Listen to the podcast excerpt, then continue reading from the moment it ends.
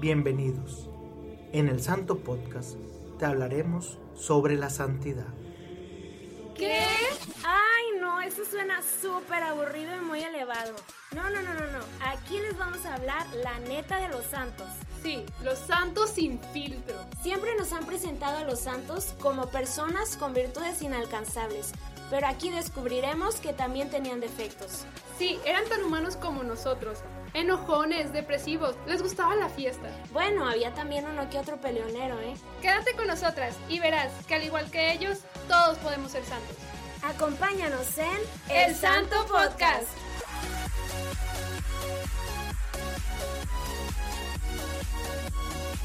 Hola, amiga, ¿cómo estás? Muy bien, amiga, ¿y tú? Bien, también, ya emocionada. Ya vamos en el capítulo 3 de esta miniserie. Uy, ya sé. Como ya vieron en el título, pues este el día de hoy vamos a grabar otro otra pequeña parte de la miniserie. Ya estamos a punto de llegar al final. Este, y pues emocionada porque viene lo bueno, ¿no? O sea, bueno, yo siento que cada una de las partes son divertidas, pero más esta, ¿no? Sí, es que ya estamos como en la etapa que todos conocemos. Exacto. En la etapa como que más empezamos a Perdónenme, es que me estoy. es que tienen que ver la cara de Adri. Tengo que tomarle una foto en ese momento y subirla a las redes sociales. Porque. Es que hay que hay que ponerse divertidos, amigo, para que esto fluya padre. Padre, sí. Ella está justamente en este momento, está moviéndose el cubrebocas, pero se lo está poniendo de tal manera que se pueda escuchar, pero... se ve chistoso. Se ve chistoso. En verdad le voy a tomar una foto y va para redes sociales, amiga, lo siento. A ver, me la va a tomar. Tres fotos. Muy bien. Queda para las redes sociales. Excelente. Y pues bueno, regresemos al tema. ¿Qué opinas, amiga? Pues sí, vamos a empezar. Yo quiero a ver si los conocedores de las causas y de la santificación y canonización de todos los santos, si conocen esta tercera etapa. Les voy a dar dos segundos para que piensen en su cabeza si saben cuál es la tercera etapa del proceso después de siervo de Dios y después de venerable. A ver, les voy a contar los dos segundos. Estaría padre como que en este momento de tin, tin, tin, tin. Así. Un reloj, por favor, producción. A ver. Excelente. Gracias. ¿Ya supieron cuál es la respuesta? Yo sé que ya la tienen. ¿Y qué opinas si ponemos dos tambores? En esta tercera etapa vamos a presentar Beatificación.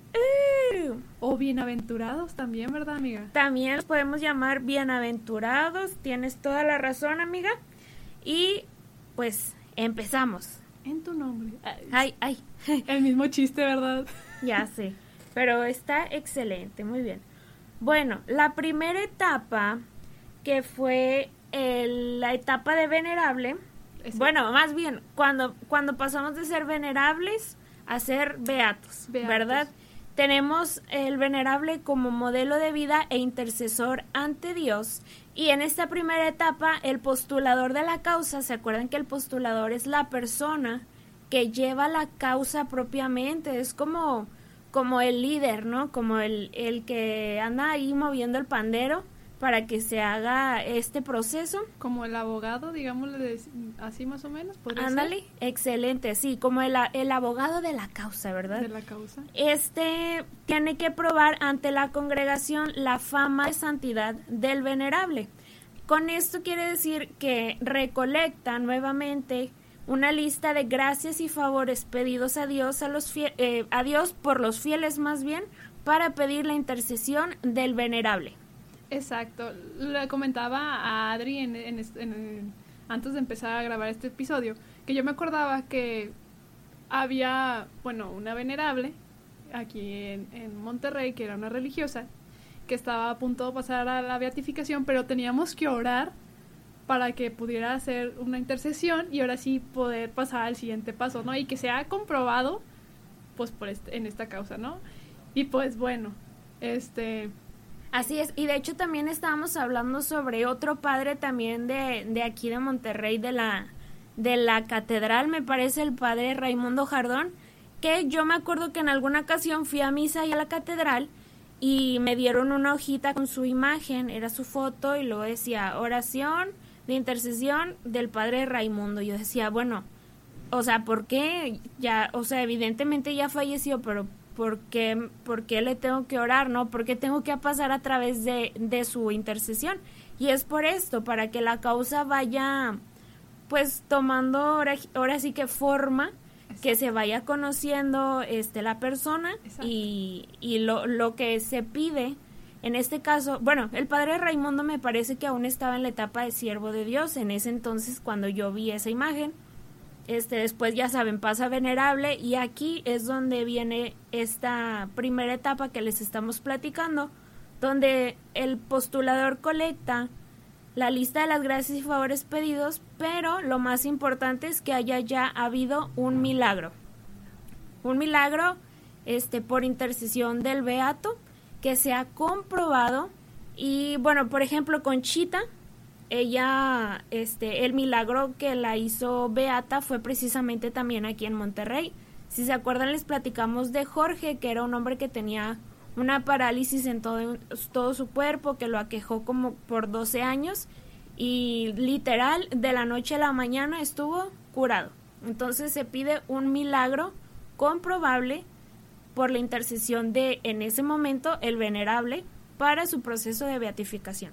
Y es aquí donde pasamos a la segunda etapa del de, proceso de beatificación, que es poner a comprobación, como dijo ahorita Adri, pero ahora científicamente, eh, científicamente médicamente, este, este milagro, vamos a ponerlo entre comillas todavía, porque pues apenas va a ser comprobado, ¿no? Entonces, donde los médicos eh, le presenten por escrito y los por estudios también a la causa, a la congregación de la, para la causa de los santos, eh, que fue algo extraordinario, ¿no? Que, que se salió de las manos de la medicina y fue algo sorprendentemente, pues, oh, milagro, curó. Literal, un milagro. Un milagro, exactamente.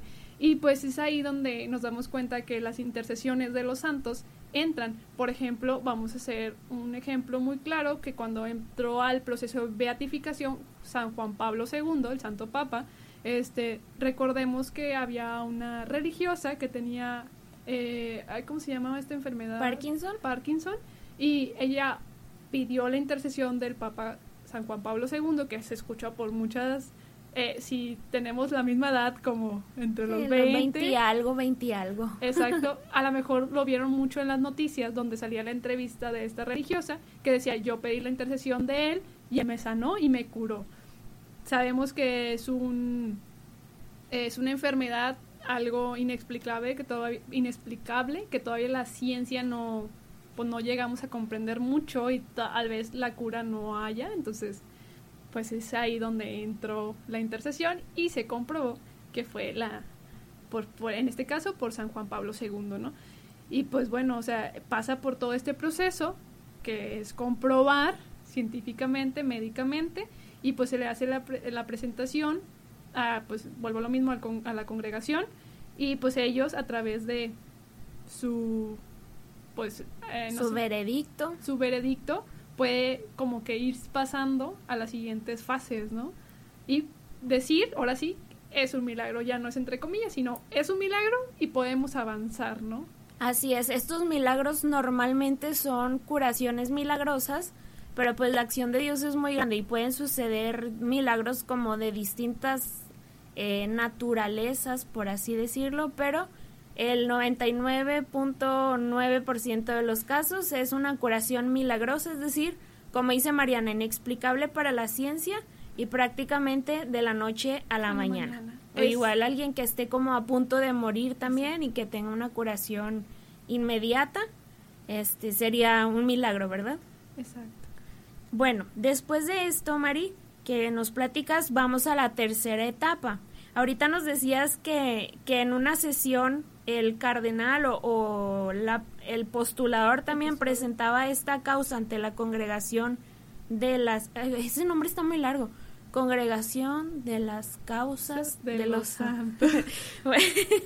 Eh, Oye, eh, pero está, está largo el nombre, amiga, pero como que muy, como muy común, ¿no? O sea, como que dices, ok, sí, ya sabemos que ellos tratan temas de los santos, ¿no? Sí, o sea, está bastante claro. Claro, exacto. Sí, bueno, el, este postulador más bien se lo presenta como... eh, El que hace la presentación solemne en sí es un cardenal eh, y entre todos deciden pues si sí o si no, ¿verdad? Está como esta... Aparte de la congregación está como una comisión médica de los peritos, les dicen, los peritos que también médicamente comprueban que sea inexplicable. Y la tercera etapa, María, adivina cuál es, la buena, la decisiva. Ya que una vez hicieron esta presentación, el Santo Padre dice, ok, es un milagro.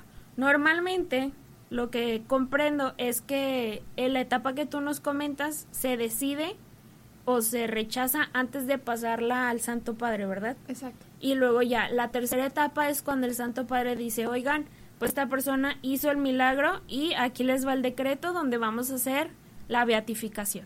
Exacto. Eh, recordemos que tiene que pasar por manos también, o sea, digámoslo así, de que a lo mejor la tarea lo, lo hicieron los cardenales, el postulador y todo, pero el Papa tiene que hacer- también aprobarlo, leer los documentos, aprobar la causa y ahora sí.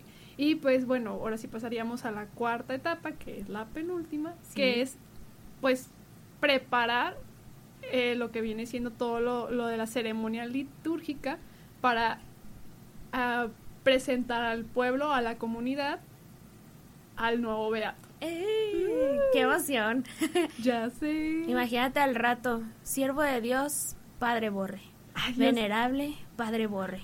Beato. rezando todos para que ya sea beato. Sí, a ver, para que pidan la intercesión de una vez. Después, Mari, ya llega la quinta etapa y la última. Tambores. Trrr. y es la etapa de la ceremonia de beatificación. La fiesta. ¡Woo! Esta ceremonia normalmente era oficiada por el Santo Padre, ¿verdad? El Papa que estuviera en curso. Pero de un tiempo para acá se hicieron algunas mejoras, eh, pues en estas reformas, ¿no? Del proceso de canonización, que sería el proceso completo, ¿verdad? Desde el siervo de Dios hasta el, hasta que ya sea santo. Y se decide que esta celebración puede ser celebrada por algún representante del Santo Padre, que normalmente es el prefecto de la congregación de las causas de los santos, ¿verdad? Hace, perdón, el, el ejemplo más reciente que tengo yo en mi cabeza es precisamente, y vuelvo a lo mismo, es Conchita, que hace apenas un año, el 4 de mayo, fue celebrada su memoria, su celebración, perdón, de beatificación en la Basílica de Guadalupe. Aquí viene otro dato importante, que dentro de estas reformas que se hicieron en este proceso, que fueron aprobadas en su tiempo por Benedicto XVI, que pues sabemos que va a llegar a la santidad, obviamente. Sí, claro. Este, el Santo Padre, bueno, el Papa Benedicto XVI en ese tiempo decide que el rito de beatificación se va a celebrar en la diócesis, diócesis que ha promovido la causa del beato pero este puede ser ligeramente ajustada por así decirlo en función del, de la cantidad de fieles que se esperan. Por ejemplo Conchita murió no es no sé exactamente la diócesis pero es de la Ciudad de México. Entonces su beatificación fue en la basílica porque iba a ir muchísima muchísima gente. Entonces por ejemplo si un día yo o alguien, no, no yo no, alguien de mi comunidad fallece y es eh, declarado beato, pues a lo mejor mi comunidad es muy pequeña para, para, sea- albergar. Ajá, como para, para que se haga eh, esta ceremonia y entonces se puede optar por a lo mejor un La lugar, Basílica de Guadalupe. puede ser la Basílica de Guadalupe, De aquí de Monterrey. Sí. tenemos de en todos lados, todo México tiene su basílica. Este, o en, en algún lugar en donde se pueda tener a tanta gente, ¿verdad? ok. También, este, eh, eh, otra de las reformas también en función de la cantidad de gente es que si el prefecto de la congregación decide o el postulador de la causa decide que es mejor que la beatificación suceda en Roma, se puede solicitar y claro que se puede celebrar eh, allá, ¿verdad? En Roma. Y finalmente, eh, otra de las reformas que hubo es que en esta quinta etapa, que es la ceremonia, la beatificación puede ser dentro de la misa o bien se puede hacer dentro de la celebración de la palabra, que, que, sabemos que no es lo mismo que la misa, no hay una consagración en, en la celebración de la palabra, o bien puede ser durante la liturgia de las horas. Es decir, el rito de beatificación no es una misa, sino es un rito dentro de la misa o dentro de la liturgia de las horas o dentro de la celebración de la palabra, ¿verdad?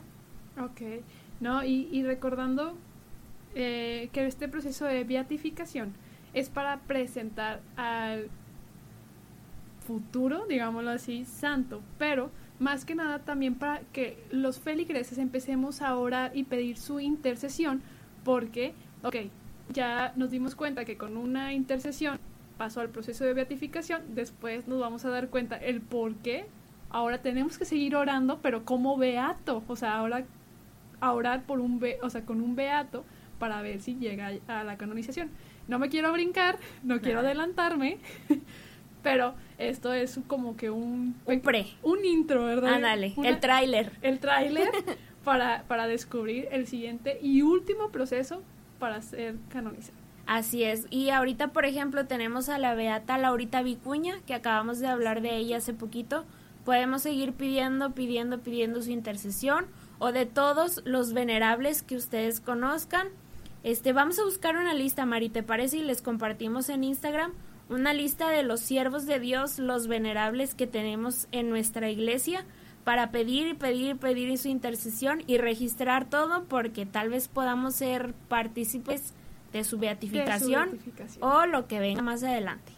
Y sí. Oye, es una muy buena idea eso, amiga. ¿Verdad? La verdad, qué buena idea, porque muchas veces desconocemos a los beatos, conocemos muy pocos o a los más populares o porque es de nuestro país, pero ¿cuántas personas conocemos quién está, que está en el proceso de, de venerable y capaz en nuestro país o en nuestro estado tenemos varios y ni siquiera Sí. ni en cuenta, ¿verdad? Así es, y pues también estar, yo creo que también, fíjate, a veces me pongo a pensar, por ejemplo, en los que son, bueno, principalmente conozco sacerdotes que son como fundadores de movimientos muy grandes que han convertido a mucha gente, que han crecido. Por ejemplo, me viene mucho a la mente el padre Agustín Rojano, que es el que fundó eh, Comunidad Juvenil, donde tenemos a la Virgen eh, María del Santa María de la Juventud, tenemos a los religiosos, lo que es Famenal y toda esta comunidad tan grande.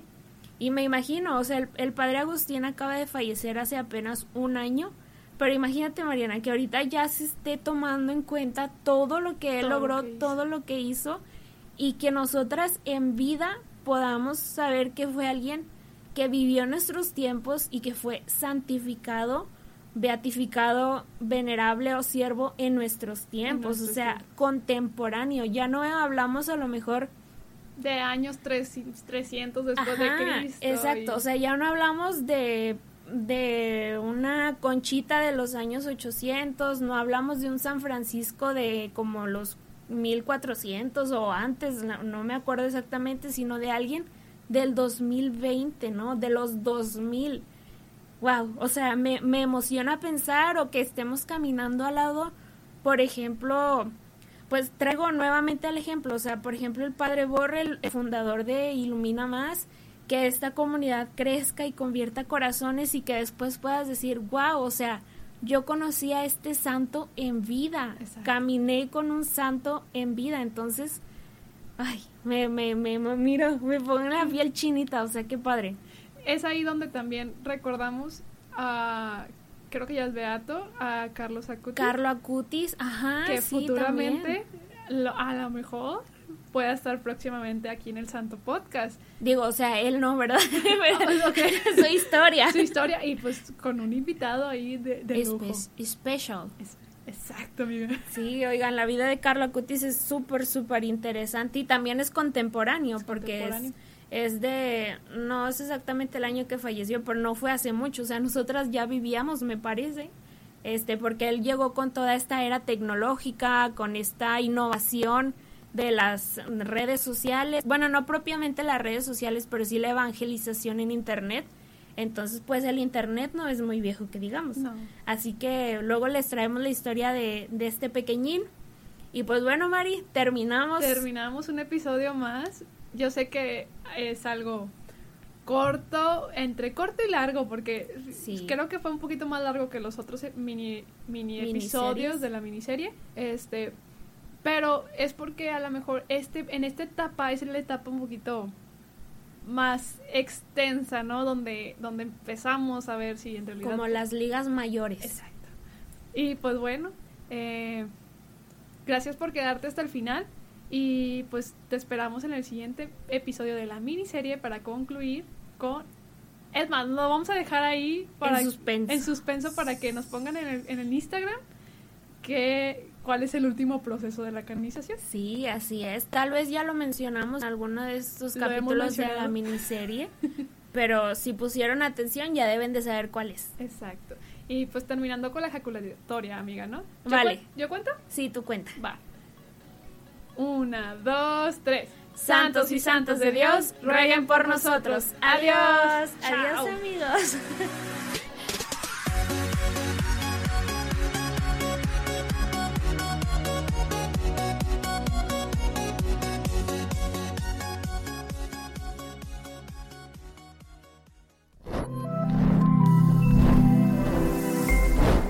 Somos Ilumina Más.